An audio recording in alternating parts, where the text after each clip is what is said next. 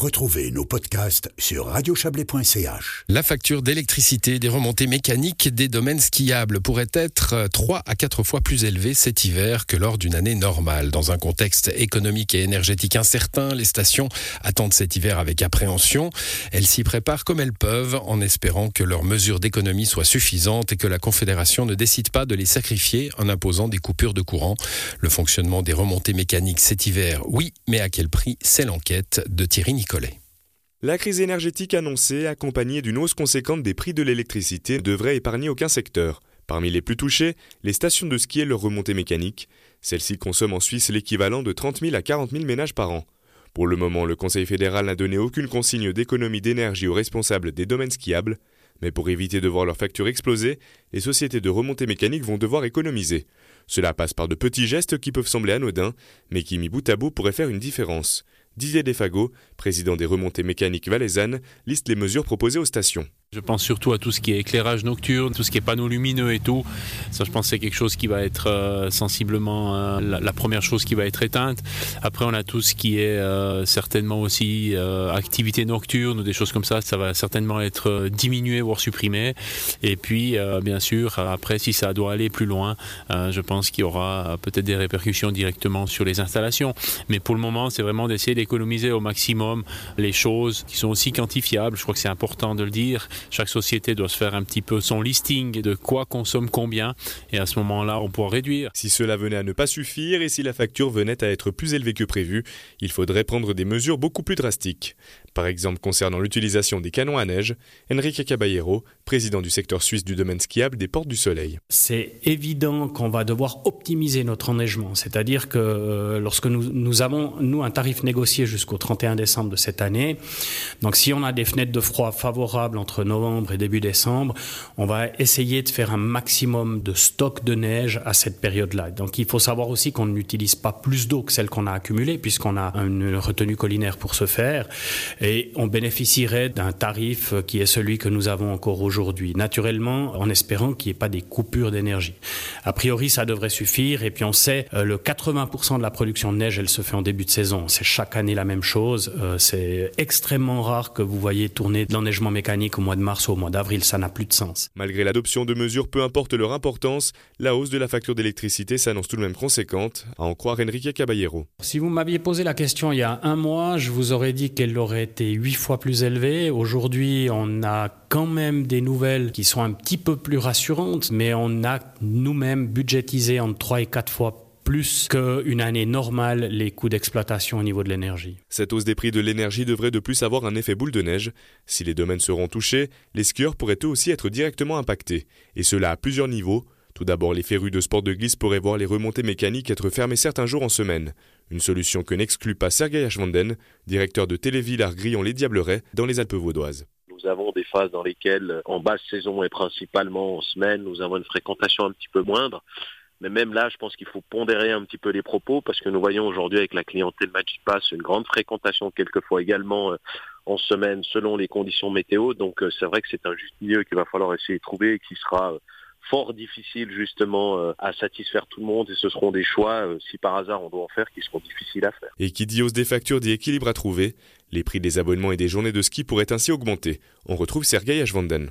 Des montants et une augmentation quand même relativement conséquente. On parle de plusieurs de centaines de milliers de francs et bien entendu, euh, il y a un moment ou un autre, une entité comme TVGD, donc Télévillard Grillon Diableret, qui est une société anonyme privée, doit pouvoir aussi euh, couvrir ses charges et, pouvoir boucler euh, la saison si possible, en tout cas euh, dans des chiffres tout à fait positifs.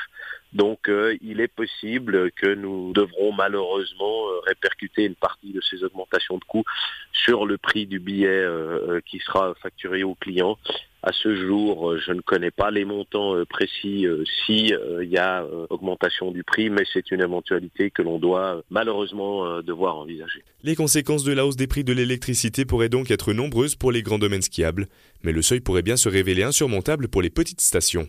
En France, certains domaines hésitent à ouvrir leurs pistes cet hiver.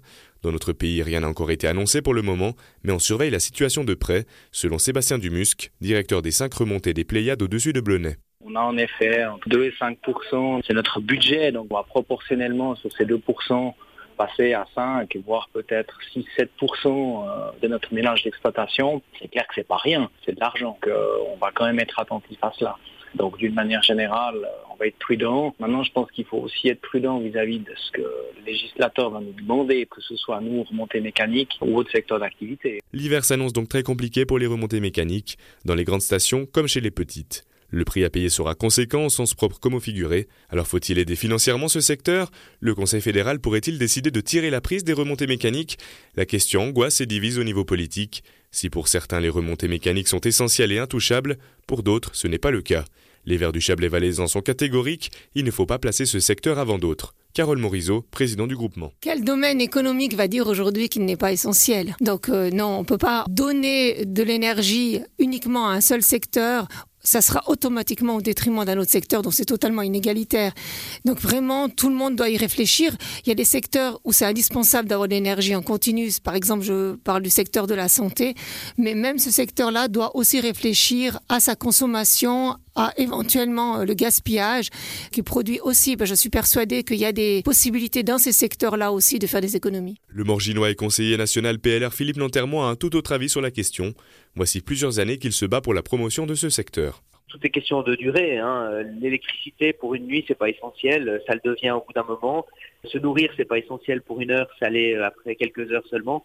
Et les remontées mécaniques, ça l'est jamais, euh, sauf si vous en vivez. On sait que le tourisme en Valais, c'est à peu près un quart du produit intérieur brut ce qui est énorme, hein, un emploi sur quatre. Une famille qui vit du ski, euh, demandez aux employés des remontées mécaniques euh, de Champéry ou de Villars, euh, ils vous répondront probablement que pour eux, évidemment, le ski, c'est essentiel au même titre que pour les employés du site chimique de Montaix, eh bien, c'est de ça qu'ils vivent. Faire des économies dans la branche des remontées mécaniques pourrait donc menacer la stabilité de l'emploi. Les acteurs du milieu mettent aussi d'autres arguments en avant pour pouvoir passer l'hiver sans devoir tout arrêter. Tout d'abord, la consommation énergétique des remontées mécaniques équivaut au 0,3% de la consommation énergétique totale du pays, comme nous l'a confirmé Enrique Caballero. Selon le président du secteur suisse du domaine skiable des Ports du Soleil, il serait plus important de s'attaquer à d'autres secteurs, bien plus énergivores. L'impact économique ensuite, qui pour un canton comme le Valais est très important. Selon Didier Desfago, les stations de ski constituent l'activité économique vitale pour toutes les régions de montagne. Un franc qui est dépensé dans les remontées mécaniques a un facteur de 5 ou de 6 dans les destinations, ça dépend où vous êtes. Donc euh, c'est un impact économique qui peut être euh, énorme si tout d'un coup les remontées mécaniques ne devaient pas fermer. Les remontées mécaniques, pour imaginer, font euh, dans leurs meilleures années entre 350 et 380 millions de chiffre d'affaires. Donc vous multipliez ça environ par 5-6 et puis vous avez plus ou moins le, résultat de, on parle de 2 milliards hein, au niveau du chiffre d'affaires du tourisme en Valais.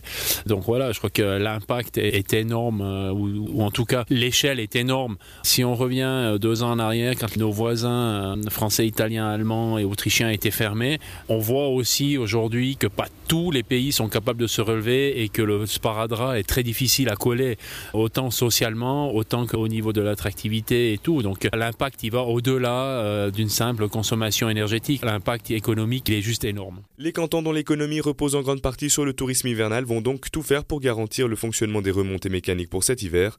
Le conseiller d'État valaisan Christophe Darbelay a notamment annoncé dernièrement se battre jusqu'au bout pour éviter que le Conseil fédéral ne coupe l'oxygène aux régions de l'arc alpin.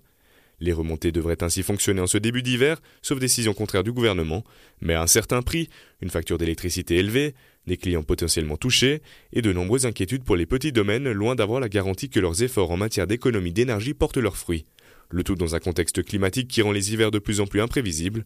Pour l'avenir, une des solutions pourrait être de développer plus activement l'offre 4 saisons. Aujourd'hui au Port du Soleil, le tourisme estival ne représente que 3% du chiffre d'affaires du domaine. L'adaptation devrait ainsi être le principal mot d'ordre pour les stations de ski cet hiver et pour les prochains. Voilà peut-être la clé d'un futur serein pour le secteur. Voilà pour cette enquête de Thierry Nicolet que vous pourrez retrouver sur notre site internet radiochablais.ch.